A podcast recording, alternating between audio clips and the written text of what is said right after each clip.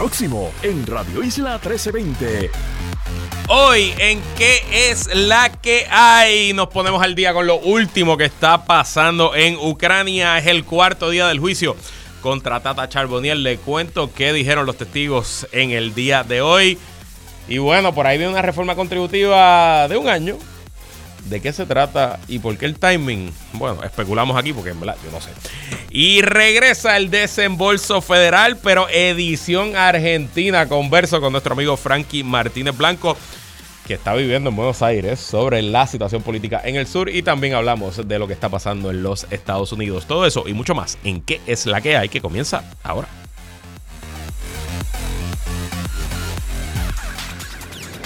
El análisis más potente y completo comienza ahora. Luis Herrero llega prendiendo fuego a los políticos y figuras que se atreven a dañar el país. Radio Isla 1320 presenta ¿Qué es la que hay? Con Luis Herrero. Muy buenas tardes, bienvenidos y bienvenidas a ¿Qué es la que hay? con Luis Herrero por Radio Isla 1320. Hoy es jueves 14 de diciembre de 2023. Estamos en vivo y en directo para todo Puerto Rico por el 1320 AM y su cadena para el mundo a través de radioisla.tv, nuestra aplicación para teléfonos Radio Isla Móvil y en facebook.com diagonal Radio Isla TV. Yo soy Luis Herrero y como siempre les invito a que me sigan en todas las redes sociales como L Herrero y recuerda que este programa lo puedes escuchar en su formato podcast. Búscalo como qué es la que hay en tu aplicación de podcast favorita para que me escuches cuando a ti te dé la gana y qué es la que hay de que vamos a hablar hoy. Nos ponemos al día con lo que está pasando en Ucrania, cuarto día del juicio contra Tata Charbonnier y hoy han desfilado varios testigos de alto nivel, incluyendo al secretario de Hacienda. Y hablando de Hacienda, por ahí viene. Por ahí llegó una reforma contributiva a última hora de un solo año en año de elecciones. Qué curioso. Y regresa el desembolso federal, pero vamos a hablar de la República Federal de Argentina con Frankie Martínez Blanco y también un poquito de política de los Estados Unidos. Y sí, tengo desembolso federal hoy jueves porque nuestra buena amiga Mónica Feliu Mojer no, eh, no podía estar hoy por varias razones personales. Así que hoy no es jueves de ciencia boricua, pero tenemos jueves de ciencia boricua el jueves que viene. Y también vamos a grabar un resumen de la ciencia del año que vamos a eh, poner en la semana entre el 25 y el 31. Así que no se preocupen que el jueves de Ciencia Boricua regresa, lo que pasa es que hoy no lo tenemos. Y bueno, hablando de otros temas, antes de ir a los asuntos importantes, importante hoy cerrar, bueno, anoche hubo un partido en la Liga de Béisbol Invernal. Eh, solamente Carolina derrotó a RA12, si no me equivoco, creo que fue 7 a 0. Manuelito, compórtate. Compórtate. Y el martes, sí, tristemente, en 10 eh, entradas, Carolina también le ganó a Santurce. Santurce se mantiene en el tope de la tabla. Solamente le lleva un juego de ventaja a los criollos de Cagua. ¿Y saben quiénes juegan hoy? Pues sí, Santurce visita a Cagua.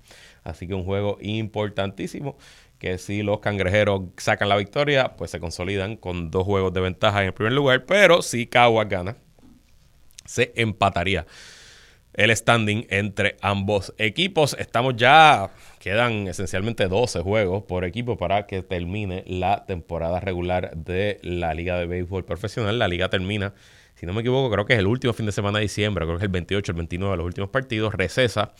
Y la postemporada arranca el 2 o 3 de enero. Cuatro de los seis equipos pasarían si la temporada terminara hoy. Santos se quedaría primero, eh, Cagua segundo, Carolina tercero y Ponce, los Leones de Ponce, quedarían en el cuarto lugar. Eh, y hablando de temas, esto yo no lo tenía en el bingo. Eh, bueno, lo sabía hace unos días porque me lo habían, me lo habían dicho, pero no lo tenía en el bingo cuando me enteré. Y es que hoy salió la noticia que el comisionado de la Policía Municipal de San Juan, el coronel José Juan García, mejor conocido como Pequeño Juan, renunció al puesto. Eh, el coronel García es un policía de carrera, lleva toda su vida eh, asignado a la policía de Puerto Rico hasta que llegó al rango de coronel.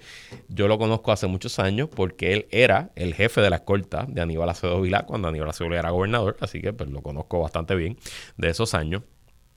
Y yo siempre supe que era una persona afiliada al Partido Popular pero les confieso que no me sorprendió cuando el alcalde de San Juan, Miguel Romero, lo nombró jefe de la Policía Municipal porque es un profesional de primera, es un hombre que, como les dije, ha dedicado su vida a el tema de seguridad y que en una carrera donde a veces eh, pues los récords de muchos policías da algo que desear. Eh, José Juan García, el coronel, siempre se ha mantenido con un récord limpio, una presencia pública impecable.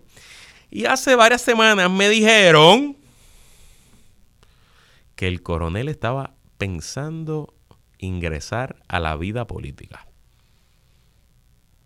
Y eso pues me estuvo de lo más interesante. Hice mis averiguaciones y todo apunta a que aparente y alegadamente el coronel, que sigue siendo popular, aunque trabajó con el alcalde PNP de San Juan, buscará la candidatura de la alcaldía de Sidra por el Partido Popular Democrático. Él es de Sidra, pero lo curioso es que en Sidra hay un alcalde popular, un alcalde popular que ganó las elecciones ahora en el 2020. Así que habrá primarias en el municipio de Sidra entre un alcalde incumbente y un coronel de la policía. Muy interesante, obviamente esto es un tema particular de Sidra, pero eh, abona a lo que es el panorama nacional de Puerto Rico, el panorama electoral de cara al 2024, donde están pasando cosas que nunca antes se habían visto y la realidad es que estamos ante un escenario volátil e impredecible, ya sea en Sidra, ya sea en San Juan, ya sea en la legislatura, ya sea en la camisonería reciente, ya sea en la gobernación. Y por eso es que usted tiene que escuchar qué es la que hay, porque en el 2024 nadie, nadie, nadie le va a traer el análisis como se lo traemos en este programa. Y bueno, como si fuera poco, hay un apagón general en la zona de Atorrey. Ahora mismo aquí en Radio Isla estamos con planta eléctrica. Me dicen que estamos con planta eléctrica hace más de una hora. Plaza Las Américas está sin luz. Estaba viendo en un chat que hay un amigo dentista que tiene su oficina allí en la Torre de Plaza. Estaba diciendo que un paciente se quedó a mitad de procedimiento dental porque se fue la luz, pero que resolvieron ya. Y incluso el Tribunal Federal, donde se está llevando a cabo el juicio contra Tata Charboniel, también se quedó sin luz. Eh, así que bueno, nada, veremos cuánto pasa. Presumo que el caos en Plaza las Américas, ¿a cuántos días de la Navidad? A 10 días de la noche buena debe ser algo un poquito, un poquito complicado. Y rapidito, porque entraré en detalles más en la semana, eh, les conté, yo creo que hace dos días, del estatus del caso de Donald Trump eh, ante Washington DC, yo les había dicho que el Tribunal Supremo había aceptado, el Tribunal Supremo de Estados Unidos había aceptado ver una apelación porque Donald Trump había presentado argumentos para desestimar las acusaciones basado en que él, él tiene una inmunidad soberana, esencialmente que él es un rey plenipotenciario y que nunca puede ser acusado criminalmente. Y esa moción fue declarada no al lugar por la jueza de instancia, la jueza Chukka, que ve el caso. Y luego fue apelada por Donald Trump al Tribunal de Circuito de Washington, D.C. Y yo le había dicho que el fiscal eh, Jack Smith, el fiscal especial que lleva el caso contra Donald Trump, había ido directo al Tribunal Supremo para que el Tribunal Supremo asumiera jurisdicción de una y resolviera y evitarse, ¿verdad?, tener que pasar por el Tribunal Apelativo y yo les había dicho que el Supremo había acogido esa petición de Jack Smith, pero me equivoqué, así que quiero aclarar el récord. El Supremo no ha decidido todavía sobre la solicitud del fiscal especial Jack Smith. Lo que el Supremo hizo fue no desestimó de plano la solicitud de Smith y le dio tiempo a los abogados de Donald Trump para que radiquen su oposición a la solicitud de, del fiscal especial Jack Smith. Lo que sí está pasando es que el Tribunal de Circuito de Washington DC que le toca ver la apelación, ya estableció un calendario bastante agresivo y le tocará a los abogados de Donald Trump presentar sus argumentos en contra de la apelación de Jack Smith, de, perdón, le tocará a ella, eh, sí, sí, Jack Smith le toca ahora oponerse y luego le tocará a los abogados de Donald Trump hasta el 23 de diciembre erradicar su réplica,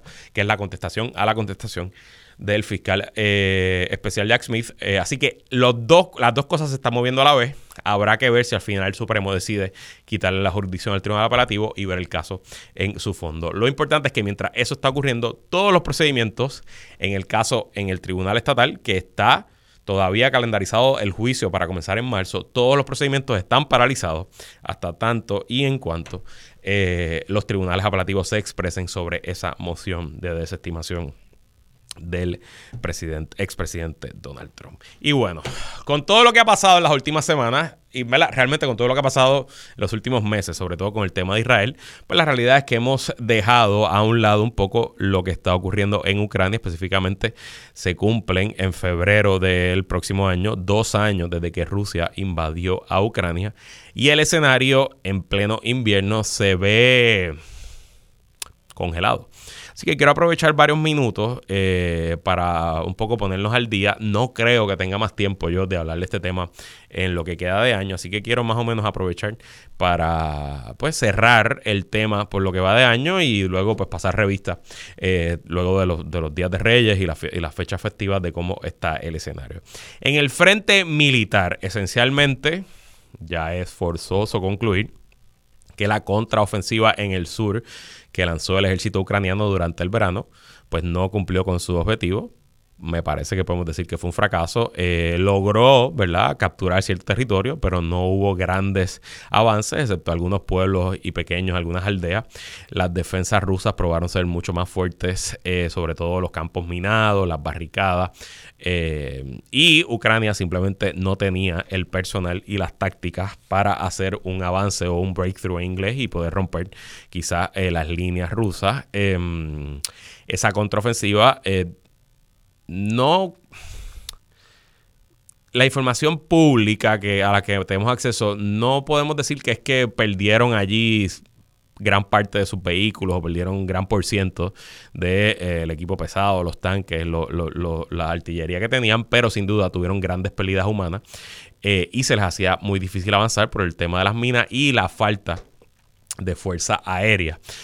Y claro, todo esto se complica porque desde agosto de este año, si no me equivoco, no ha llegado nueva ayuda económica, nueva ayuda militar a Ucrania, específicamente de los Estados Unidos y de hecho del estatus de esa ayuda. De eso quiero hablarles ya mismito. Eh, por otro lado, eh, una vez comenzó el otoño-invierno, Rusia intentó nuevamente ir a la ofensiva en ciertas zonas del frente, pero su gran... Eh, su, su, enfoque principal ha sido en el norte, específicamente en la región del Donetsk, eh, en dirección a la ciudad de Avitka. Hemos hablado de Avitka en este programa. Avitka es una ciudad que la guerra no llegó allí hace dos años, la guerra llegó hace ocho años esencialmente luego de la eh, revuelta popular del Maidán en Ucrania, que Ucrania expulsó a su presidente prorruso y lo exiliaron a Rusia. Y luego de eso, eh, Rusia invadió la Crimea y, ciertas partes del Donbass. Pues en Avdiivka fue donde, se, donde terminó la. No donde terminó, pero donde la línea de la guerra terminó.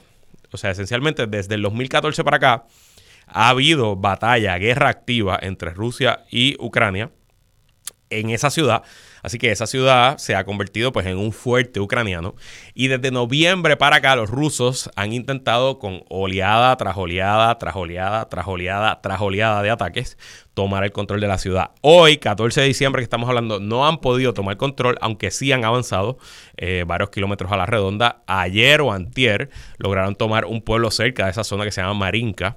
Eh, y por ahí es que está el asunto. Pero la realidad es que el costo para Rusia de avanzar es gigantesco y los videos que están circulando de la cantidad de bajas, cuerpos, equipo destruido ruso en ese frente de batalla es algo realmente impresionante. Pero lo que apunta, lo que parece estar ocurriendo es que realmente lo que Putin está buscando no es necesariamente ganar terreno, avanzar o completar su objetivo de conquistar todo el Donbass, esencialmente lo que Putin está buscando, y creo que lo está logrando, es crear una narrativa global de que Ucrania está en sus últimos, como dice el americano, en his last legs, que no tiene ningún tipo de eh, posibilidad de triunfar en el campo militar, que es Rusia quien único avanza y tratar de forzar al gobierno de Vladimir Zelensky de eh, presentarse a negociar. Eh, por otro lado, bueno, pues el gobierno ucraniano no está mostrando ningún tipo de señales de sentarse a negociar. Claro, eso pudiera cambiar en cualquier momento. Estamos hablando de lo que está ocurriendo hoy al 14 de diciembre. Eso es en cuanto al frente militar. La realidad es que la gran mayoría de la acción de estas últimas semanas y meses se está dando en el frente político y en el frente diplomático. En el frente diplomático, hoy el Consejo Europeo, que es el cuerpo rector, el cuerpo que gobierna la Unión Europea, oficialmente comenzó el proceso para que Ucrania solicite ingreso, solicite acceder a la Unión Europea como eh, un país socio de dicha unión, también el país de Moldova en Europa del Este, que es un país que tenía una gran influencia rusa, también comenzó ese proceso formalmente, eh, así que muy interesante esa movida de parte de los europeos y muy interesante que esté ocurriendo a la vez que los Estados Unidos muestran cierto grado de lentitud, sobre todo los republicanos en el Congreso, en seguir apoyando el, eh, en seguir apoyando el esfuerzo ucraniano. De hecho, me parece que el principal triunfo de este año para el gobierno de Vladimir Putin es el triunfo político de haber logrado que la mayoría de los republicanos, los militantes republicanos, no necesariamente los políticos republicanos, pero la mayoría de los republicanos en Estados Unidos hoy se oponen a la ayuda militar a Ucrania y están del lado de Rusia. El mismo partido republicano de Ronald Reagan, de Richard Nixon, ese partido republicano hoy en gran medida e impulsado por Donald Trump, está del lado de Vladimir Putin. Y me parece que ahí es que está eh, el gran triunfo de, Putin de este año. Todo apunta a que el Congreso de los Estados Unidos irá de receso eh, ahora de Navidades sin aprobar nueva ayuda militar a Ucrania. Y según ha dicho el Pentágono y la Casa Blanca, es muy probable que en algún momento en enero pues se acabe la ayuda militar de Estados Unidos a Ucrania y que Ucrania entonces empiece a eh, padecer de racionamientos de armas, racionamientos de municiones, racionamientos de misiles antiaéreos, entre otros asuntos. Es interesante porque si nosotros vemos dónde estaba la guerra hace un año en invierno y dónde está hoy, hace un año el ejército ruso llevaba una campaña agresiva de atacar la infraestructura energética, la infraestructura eh, de agua, básicamente sembrar el terror en las ciudades ucranianas y hacer que el invierno fuera lo más difícil posible. Eso no está ocurriendo esta vez y en parte no está ocurriendo porque Ucrania ya tiene unos sistemas antiaéreos muy sofisticados y tiene una capacidad bastante avanzada de derribar en el aire gran parte de los misiles y los drones que Rusia puede enviar. Pero claro, esos misiles antiaéreos se acaban en algún momento. Y si Estados Unidos no envía, más misiles para sus baterías Patriot, que están protegiendo eh, a, eh, la capital Kiev y sus áreas más vulnerables, pues un día, un momento que se acaben los misiles Patriot, pues presumo que a Rusia le quedarán unos cuantos misiles, unos cuantos drones para atacar. Así que ahí es que está el balance ahora mismo, a finales del año. Y me parece adicional que un poco Estados Unidos está quedándose aislado, no necesariamente por el tema de Ucrania, pero por el tema de Israel. Si ustedes ven, esta semana hubo un voto en la Asamblea General de la ONU para tratar de eh, forzar un cese al fuego y que empiecen las negociaciones entre Israel y Hamas. Y ese voto eh, sacó, si no me equivoco, 95-96% de los votos a favor y solamente Estados Unidos y ocho países se opusieron a dicho voto en la Asamblea General. Así que pudiéramos decir sin miedo a equivocarnos que Estados Unidos con el tema de Israel está tan aislado del resto del planeta como Rusia estaba aislada al comienzo de su invasión de Ucrania. Y la reacción al apoyo que ha tenido el gobierno de Estados Unidos al gobierno de Netanyahu en Israel ha causado tanto repelillo en los cuerpos diplomáticos de los demás países que eso un poco también ha hecho más difícil el esfuerzo de Estados Unidos a ayudar a Ucrania. Y así está el balance geopolítico hoy, el año que viene, con elecciones en Estados Unidos, pues la cosa pudiera ser aún más complicada. Pero ahí es donde dejamos esta guerra, esta invasión rusa, y veremos qué ocurre el año que viene. Y obviamente Vladimir Putin está buscando una victoria de Donald Trump. Y el mood de los Estados Unidos hoy le daría esa victoria a Donald Trump. Y de hecho, de Estados Unidos y de Donald Trump vamos a hablar en el último segmento con Frankie Martínez Blanco. Y bueno, pasemos ahora mismo a el cuarto día del juicio contra María Milagros Tata Charbonnier. El día arrancó caliente. Como ustedes saben, el Tribunal Federal tiene un largo pasillo, una larga entrada, donde los periodistas pues increpan a eh, las personas de interés, los acusados, etcétera, que desfilan por el Tribunal Federal. Y hoy, en la mañana, pues varios periodistas esperaron a que la licencia, la ex representante Tata Charbonnier llegara y le hicieron varias preguntas. Y hoy Tata, pues, le preguntaron si le había fallado a Dios. Y ella dijo: Todo el mundo le falla a Dios, hasta tú. Y lo dijo con una actitud de que obviamente está molesta. Yo no le tengo pena a Tata Charbonnier, probablemente usted tampoco, pero es entendible. Es muy, debe ser muy incómodo eh, caminar por esos pasillos ah, con la prensa increpándote. Eh, y aunque los jurados se supone que no vean noticias sobre el asunto, pues no creo que le ayude ni un poquito esa actitud de parte de, eh, de la eh, ex representante. Pero bueno, eso fue lo que ocurrió en la mañana. Temprano, la primera testigo que trajo la fiscalía fue Karen Torres de la Torre, quien entre 2017 y 2020 dirigió la oficina de capital humano de, de la Cámara de Representantes, o sea, mejor dicho, le dicen capital humano, pero pues lo que se conoce como recursos humanos. Una vez más estoy usando el resumen de Twitter de la colega periodista Adriana de Jesús Salamán. La fiscalía quería que eh, la testigo le explicara al jurado cómo funcionan los salarios, las retribuciones, las clasificaciones en la Cámara de Representantes y según el testimonio de Torres no hay límite para el salario de los empleados de la Cámara de Representantes y cuánto se fija es total discreción de los representantes. Y luego la fiscal comienza a presentarle una serie de documentos a la testigo para que ella le explique al jurado cómo era la compensación de la coacusada recepcionista Francesa Acevedo, que era la persona que según el gobierno le pagaba un kickback a eh, Tata Charbonnier. Ella comenzó en abril del 2013 con un salario de 1.600 dólares. En ese abril se le dio un aumento de 200 dólares.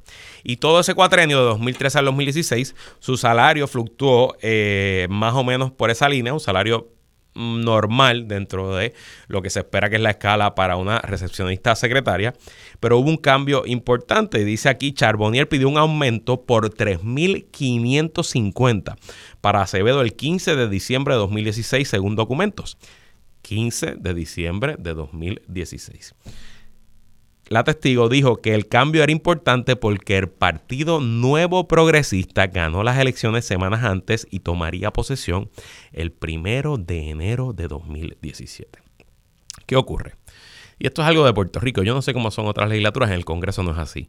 En Puerto Rico los legisladores de mayoría tienen más presupuesto que los legisladores de minoría. Y Tata Charbonnier, que había sido reelecta en el, 16, en el 2016, estaba en minoría en diciembre, pero sabía que iba a estar en mayoría, en mayoría en enero, sabía que iba a tener más presupuesto, que iba a presidir varias comisiones. Así que ella decidió en diciembre aumentar el salario brutalmente a su recepcionista por 3.550 dólares. Y según la prueba que ha desfilado hasta ahora, fue en enero de 2017, ya en mayoría, con ese nuevo salario, que empezó a recibir los presuntos pagos ilegales. El primero de febrero de 2017, tan solo un mes después de tomar posesión, otra hoja autorizada por Tata Charbonnier y Jonathan Alemán transfería a Acevedo a la Comisión de Código Penal, presidida por Charbonnier, y así ella mezclaba presupuestos, parte del salario lo pagaba con el presupuesto de la oficina, otra parte del salario lo pagaba con el presupuesto de la comisión. Otro documento con fecha del primero de mayo de 2017 pedía un aumento para Acevedo de 1.500 lo que ya le ponía su salario en 7.500 dólares. Y un poco más adelante se subió hasta 8.000, que fue lo más que ganó. Lo interesante es que según otro formulario presentado, Charbonnier pidió una reducción de salario de 3.500 dólares para Acevedo el 13 de julio de 2020, con fecha de efectividad retroactiva al 1 de julio de ese año. Casualmente, el 13 de julio fue dos días después que el FBI visitó a Frances Acevedo. Basado en la tabla, el salario más alto de un empleado de la Cámara de Representantes para julio de 2020 era de 12.500 dólares. Según Torres, la testigo, solo nueve personas de todos los empleados de esa rama legislativa ganaban más de 8.000 al mes y tres ganaban al menos 8.000 dólares. Y era Frances Acevedo la única recepcionista secretaria que ganaba en ese puesto.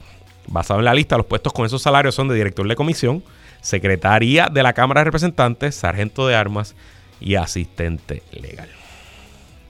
A preguntas de la fiscal, la testigo afirmó que algunas de las personas que ganan aquí, más de 8 mil, son empleados credicales. No. La única empleada credical con ese salario era la empleada de Tata Charbonnier. Luego de la directora de recursos humanos, trajeron al secretario de Hacienda, y eso suena muy taquillero, pero la realidad es que el secretario simplemente lo sentaron para testificar que el gobierno de Puerto Rico recibe fondos federales. es un tema más de probar de que hay jurisdicción del gobierno federal. Su testimonio no fue realmente eh, importante. Y minutos, minutos antes de ir al aire, la fiscalía sentó a su, a su cuarto testigo del día de hoy, una señora de nombre Roxana Cifre Maldonado, ex primera dama de Cataño y empleada de Tata Charbonnier. Eso ocurrió minutos antes de ir al aire. ¿Qué estará diciendo la ex primera dama Cataño? Pues yo no sé. Pero mañana les traeré esa información. Nosotros nos vamos a una pausa y cuando regresemos viajamos a Buenos Aires y hacemos el desembolso federal versión argentina con el buen amigo Frankie Martínez Blanco. No se vaya nadie, que es la que hay continúa. Sigue conectado con Radio Isla 1320. Estás escuchando ¿Qué es la que hay? Con Luis Herrero. Somos el sentir de Puerto Rico. ¿Qué es la que hay? Ahora entramos en el desembolso federal con el estratega político Frankie Martínez Blanco. Hace tiempo que no conversábamos con Frankie, así que ¿qué es la que hay? Todo bien, todo bien, Luis, ¿cómo estás? Ok, hace como tres semanas yo recibo un texto por WhatsApp que me dice, mira, para que sepa, estoy viviendo en Buenos Aires por si quieres hablar algo de política argentina. ¿Qué rayos tú haces en Buenos Aires, Frankie? Nada, eh, esquipeando el, el invierno de Nueva York. Nada, regresaré en, enero, uh, por el febrero. O sea que te mudaste simplemente para no pasar el invierno en Nueva York. Exactamente. Y, aprovechar que el dólar está como a 1.100 pesos argentinos. Sí, exactamente. Aquí está baratísimo. Cuéntanos un poco. ¿cómo, dinero aquí que en Nueva York. Háblanos un poco, ¿cuál es la cotidianidad? ¿Cómo, ¿Cómo se vive en Buenos Aires con este tema de la inflación? Que uno no sabe que cuánto van a costar las cosas. ¿Cómo funciona el día a día? Bueno, el día a día, yo no quisiera ser argentino, porque imagínate, cuando yo llegué estaba en 800 dólares el 800 pesos un dólar americano. Ajá. Ajá, 800 pesos argentinos, ahora está en 1100, como dijiste, y tu salario no sube. So, a la gente, tú la ves la gente sufriendo en ese sentido, la gente está pues, tratando de encontrar alguna manera. y Pero la gente, de la gente que hablo, la gente pues, le está dando esperanza a mi ley. La gente quiere un cambio, punto, aunque sea de izquierda. Yo pienso que dicen, bueno, a ver si es un buen trabajo. Ese ha sido como que la actitud general que he visto por acá abajo. ¿Y cómo tú, cómo tú operas? ¿Tú pagas con tarjeta de crédito? ¿Sacas dinero en la ATH? ¿Cómo, cómo, cómo funciona? O sea, si te quieres comprar una pizza y una cerveza. No, tú usas tu tarjeta de crédito regular y el cambio está automático, es todo bien barato. Eso sí, uno tiene que llegar con, con cash americano. Para las cosas que tienes, por ejemplo, el taxi, cualquier cosa que quieras comprar en cash, eso sí, no te vale la pena sacar de tu ATH, porque ahí el cambio es el cambio oficial del gobierno, ahí pues no salen bien. Tienes que venir con cash tuyo y, y cambiar lo que dicen las cuevas. Sí, yo escuché un podcast de Planet Money de NPR hace como tres meses que fueron a Argentina y ellos explican cómo, claro, en aquel momento era antes de la victoria de Milei y en aquel momento el gobierno había puesto un cambio, una tasa de cambio oficial que era 400 dólares, pero una tasa ficticia porque en la calle, en el mercado negro, se vendían los dólares 800 a 900, como tú dijiste. Y de hecho la periodista hablaba que habían ciertos billetes, ciertos dólares que te daban más cambio que otros. Por ejemplo, el billete de 100, ¿verdad? Que es el billete de Benjamin Franklin pues hay unos billetes de 100 que son más modernos, que la cara de Benjamin Franklin es más grande, ¿verdad? Como que la foto del presidente eh, eh, eh, cubre toda la, toda la superficie vertical del billete. Pues esos billetes te los daban a un mejor cambio que los de la cara pequeña. Y, el, y, ellos entrevistan a, la gente de cambio y Argentina y decían, no, cara grande son, son 800, cara pequeña son 600. Y es porque la cara pequeña es más fácil de, de falsificar que la cara grande. Eh, así que es muy interesante, ¿no? Como, como al final del día, pues, pues todo se ajusta. Ah, exactamente. No, sí, sí, me imagino que aquí habrá mucha gente local que está haciendo eso billetes de embuste, porque es buen negocio con el cambio tan grande que hay. Claro, claro. Y entonces, háblanos un poco, el eh, presidente Javier Milei juramentó el domingo, el miércoles ayer eh, anunció sus primeras medidas fiscales. ¿Cómo se ha vivido estas primeras cinco días de la presidencia de Javier Milei? Todavía te voy a decir, todavía no ha habido ningún cambio. Yo lo que lo que he visto que ha sido interesante, él había prometido quitar todos los subsidios. Aquí los subsidios más grandes para la gente clase media, clase pobre, los subsidios de electricidad, eh, del gas y los subsidios para la transportación, los colectivos públicos, la transportación pública. Okay. Él había prometido quitar todo eso. Ya por lo menos ya está creando ese equipo. El, el ministro de Economía ya anunció que no lo van a reducir todo de cantazo, sino que va a ir en, fases graduales.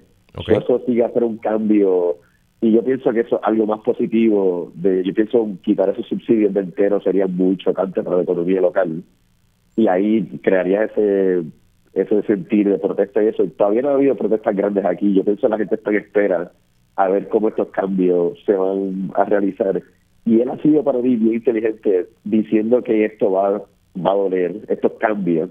Y constantemente lo sigue diciendo, nos dejaron sin dinero, esto va a ser un cambio dramático para la sociedad, el, los resultados se van a ver de aquí a dos años. Y eso ese, ese lenguaje que ha sido que ha cambiado bastante desde que ganó ha sido para mí yo creo que se le va a dar un poquito más beneficio en, en términos de abortar las protestas. Sí que quizás las expectativas eran las expectativas eran de cambios radicales y de cambios sorprendentes de un día para otro y quizás como todo el mundo esperaba tanto pues al oye pues no son cambios no son poca cosa cortar toda la publicidad del gobierno, despedir a todos los empleados públicos que se contrataron en el último año, de, valor, este, de valorizar la moneda del peso argentino 40%, no son cambios pequeños. Lo que pasa es que quizás como había prometido cambios tan gigantescos, pues para la opinión pública, pues parecen hasta cambios medios moderados, a medio pocillo.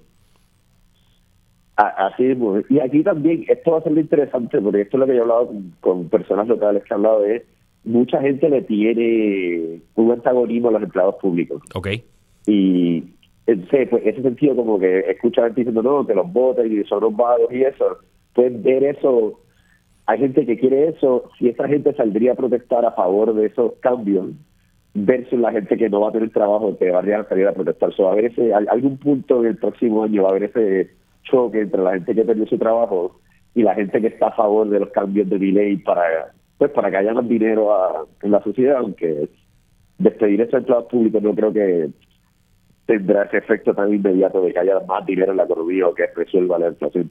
Son dos issues diferentes. Y háblame de eso. ¿Qué te, ¿Cuáles son las expectativas de los... Obviamente, de esto no es científico. Tú estás, pues me imagino que de barrio en barrio y de restaurante en restaurante y de discoteca en discoteca, así que no, no en Buenos Aires. Pero, ¿qué te dice la gente que tú conoces por ahí? Pues la gente, yo creo que la gente no tiene tanto... Lo que quiere es un cambio y la gente, tú hablas y la gente no sabe cómo definir ese cambio. Lo que pasa es que estaban pues harta de tanto tiempo con el mismo tipo de gobierno. Para mí fue ridículo que el mismo eh, ministro de Economía del gobierno anterior fue el que estaba corriendo. Porque cómo tú prometes un cambio si eres parte del mismo gobierno que estaba ahí, casi no todo lo que la gente siente que está malo con el país.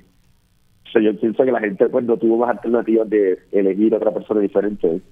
Eh, él se ha visto más tranquilo. Yo espero que él, a diferencia de Trump, pueda haya, haga un cambio entre lo que es hacer campaña y lo que es gobernar. Y eso es lo, yo creo que la esperanza que, que nosotros no lo vimos con Trump, pero esa es la esperanza y lo he visto que la gente quiere y espera que pase.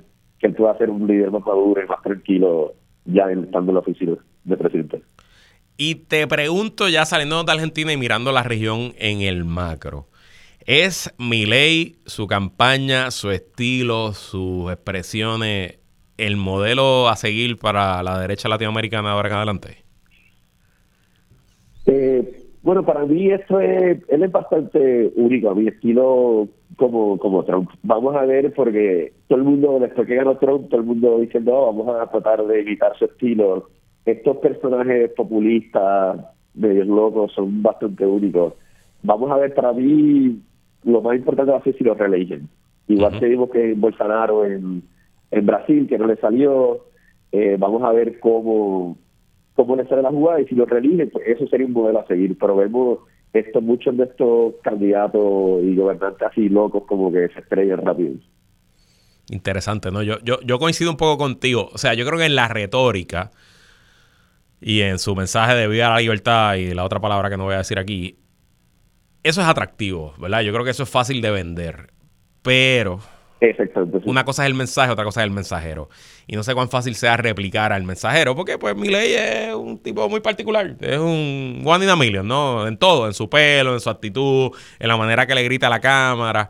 Eh, y no sé, no sé cuán creíble o cuán auténtico, genuino pudiera ser que alguien tratara de imitarlo, pensando aquí en Puerto Rico, por ejemplo. Si mañana Pedro Pierluisi o, o Javier Jiménez, el candidato del Proyecto de Dignidad, saliera a gritar ¡Viva la libertad! Y la próxima palabra, no sé si le funcionaría. Sí, no, y algo, esto, algo interesante de estudiar que eh, encontrar ese eslogan, que es lo que recoge como de todos los sentimientos de la persona, que la misma persona pueda poner sus propias necesidades, sus propias esperanzas hacia el futuro, como vimos con Obama, como Open Change, con Trump, con Make America Great Again, y ahora con esto de libertad, eso no significa nada intrínsecamente, pero cada persona en la sociedad puede extrapolar a lo que ellos desean y le funciona de esa manera. Bueno, pues te deseo un gran verano austral, que sigas disfrutando de tu tiempo en Buenos Aires. Yo he visitado Buenos Aires dos veces, no voy desde el 2007, pero es una gran ciudad. Eh, así que espero que la estés pasando bien. Pero quédate con nosotros, Frankie. Vamos a la pausa y cuando regresemos vamos a hablar un poquito del el mood político en los Estados Unidos. Así que no se vaya nadie que el desembolso federal con Frankie Martínez Blanco continúa en qué es la que hay. Regresamos y seguimos conversando hoy en el desembolso federal con Frankie Martínez Blanco. Si se está preguntando por qué no estamos en el jueves de ciencia boricua, es que la buena amiga Mónica Feliu Mujer no estaba disponible hoy, pero tranquilos que regresamos la semana que viene. Bueno, Frankie, Hablemos de las elecciones, el mood electoral en los Estados Unidos y parecería que las últimas semanas todo lo que han sido son malas noticias para Joe Biden. A pesar de que la economía está mejor que nunca, la inflación está bajando, el desempleo está en nivel récord. Las encuestas muestran un gran descontento con el presidente. De hecho, hoy vi que Rasmussen publicó su primera encuesta nacional y Trump le está ganando por 10 puntos a Joe Biden. Eh, ¿Qué está pasando? ¿Por qué los números del presidente son tan malos? Eh, yo creo, para mí que Biden nunca ha sido una persona eh, que ha engendrado estos sentimientos de mucha pasión como Trump o Obama. Para mí esto es que todavía estamos en un momento de que la elección no es ahora. La gente, hay una cosa que se llama eh, polling bias, de que cuando la gente contesta, pues hay, mucha gente, yo creo que demócrata ahora mismo, que preferirían a alguien que no fuera Biden y pues dicen, mira, no estoy contento con Biden, pero en noviembre del año que viene no va a tener más opción que votar por Biden. Y yo todavía estoy con esperanza que Biden va a ganar la reelección. Como te dicen, la economía está súper bien, el desempleo está, la inflación está bajando, ya salió de eh, Powell del, del Fed diciendo que van a parar las alzas en los intereses porque el soft landing de la economía les salió más o. Así que hay muchos índices positivos y más, yo digo, ahora mismo la gente no le está prestando tanta atención a Trump, la gente no lo está cubriendo tanto. Cuando yo creo que ya cuando él ya sea el, nominado, yo creo que ahí se va a demostrar un poco la cosa y lo y también tenemos que hablar de la guerra de Israel. Yo creo que eso ha, afectado mucho a Biden en términos con los votos jóvenes, los votos de la gente musulmana, especialmente en Michigan. Y yo creo que eso, bueno, la elección no fue tan abierta la última vez, esos numeritos que lo vas quitando poco a poco hace que este polling sea para Biden. Yo, yo siempre, no siempre, pero me acuerdo bastante claro que en uno de estos segmentos del desembolso federal, yo te diría que fue como en abril o marzo del 2022, que los números eran terribles para los demócratas. Tú viniste aquí, te atreviste a decirme, tranquilo, que ya tú verás que eso se va a balancear y a la final no le va a ir tan mal a los demócratas en las elecciones de medio término. Yo no sé si me burlé de ti, puede que me haya burlado de ti, pero sin duda estaba muy escéptico. Y contra, al final tuviste razón. Así que siempre hay que tener en mente, ¿verdad? Que las elecciones no son un multiple choice y no es un llena blanco. Las elecciones son una decisión entre uno y otro. Y en el, como tú dices, en el vacío, quizás hay gente que pues piensa que Biden está muy viejo o que no lo ha hecho lo mejor posible y le gustaría ver otra persona, pero una vez ya la decisión sea Trump o Biden, pues hay que decidir. Y bueno, pues quizás ahí eh, se amarra el asunto como tú dices, falta mucho tiempo, pero yo, yo estaría preocupado. si yo fuera de la campaña. sí, yo, yo, espero que, como hemos visto, eh, yo en la campaña de Biden yo lo cogería por sentado y le estuviera tratando todo, que los super PAC estén tratando mensajes diferentes de cómo atacar a Biden, los republicanos, digo, a Trump y los republicanos. Algo también que hay que para mí que no se puede dar de por el lado, ¿eh? el issue del aborto y el acceso el acceso al aborto, lo que está pasando, para mí eso va a ser un, impacto tan grande a través de la nación que va a contrarrestar cualquier debilidad que tenga Biden. Porque yo creo que, como lo vimos en Ohio, como lo hemos visto en otras carreras, en otros estados, especialmente lo que hemos visto en Texas la, en estas pasadas semanas, que le prohibieron a una mujer en el acceso a aborto que se estaba muriendo.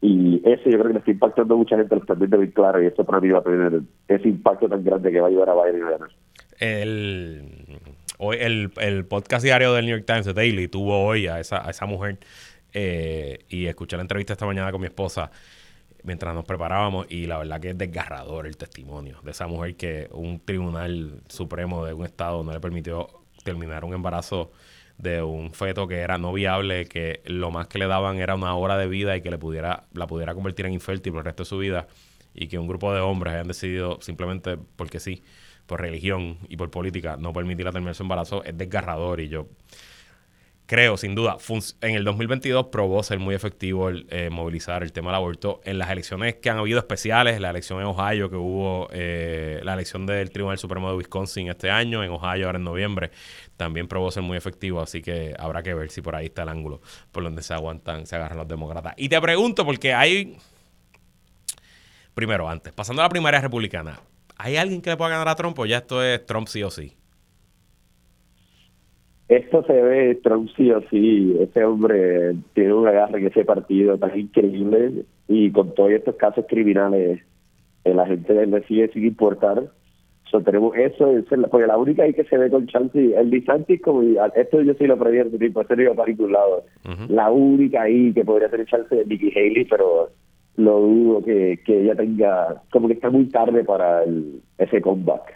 Y ella, las encuestas que están, es su, pues su, su último encaje es South Carolina, porque ella fue gobernadora de ahí. O sea, ella espera tener un surge ahí grande, pero las encuestas están saliendo bien malas, de que la gente, hasta el mismo South Carolina, la gente prefiere a Trump que a, que a ella. So, yo creo que ahí hay como eh, un ciclo vicioso de como la gente ya lo ve ganando, pues la gente sigue votando por él, pues no quieren perder el voto. Eso es lo que, para tratar de explicarlo o entenderlo, eso es lo que pienso que está pasando dentro del partido.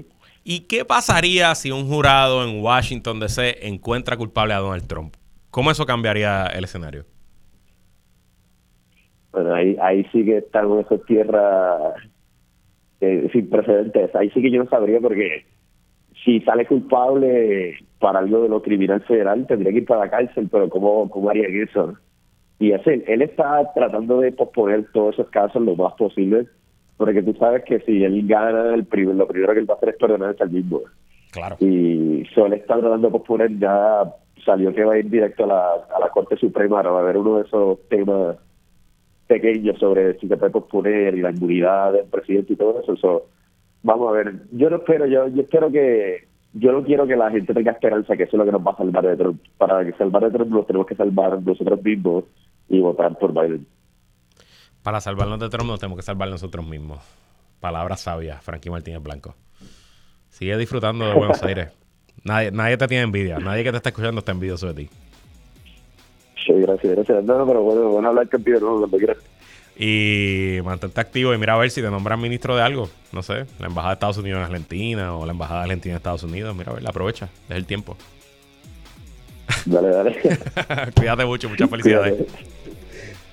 Bueno, y hasta aquí esta edición de ¿Qué es la que hay con Luis Herrero? Agradecido como siempre de su sintonía y patrocinio.